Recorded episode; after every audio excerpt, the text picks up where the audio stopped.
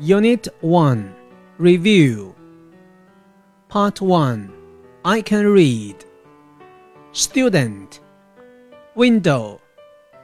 Door School bag. Part 2 I can listen and say. He is a new student. She is a new student. His name is Li Lin. Her name is Kim. This is a window. That is a door. This is my school bag. It's pink. Where is my pencil? It's under the book. May I have a green marker? Part 3 I can point and say, This is my friend. His name is Li Lin.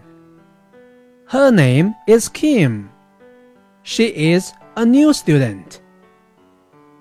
Part 4 I can look and number. Number 1 Door. Number 2 Window.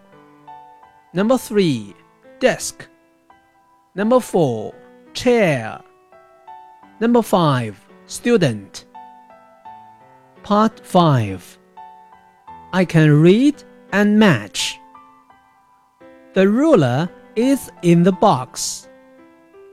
His school bag is blue and white. The ruler is on the box. Her school bag is pink and blue. The ruler is under the box. All done!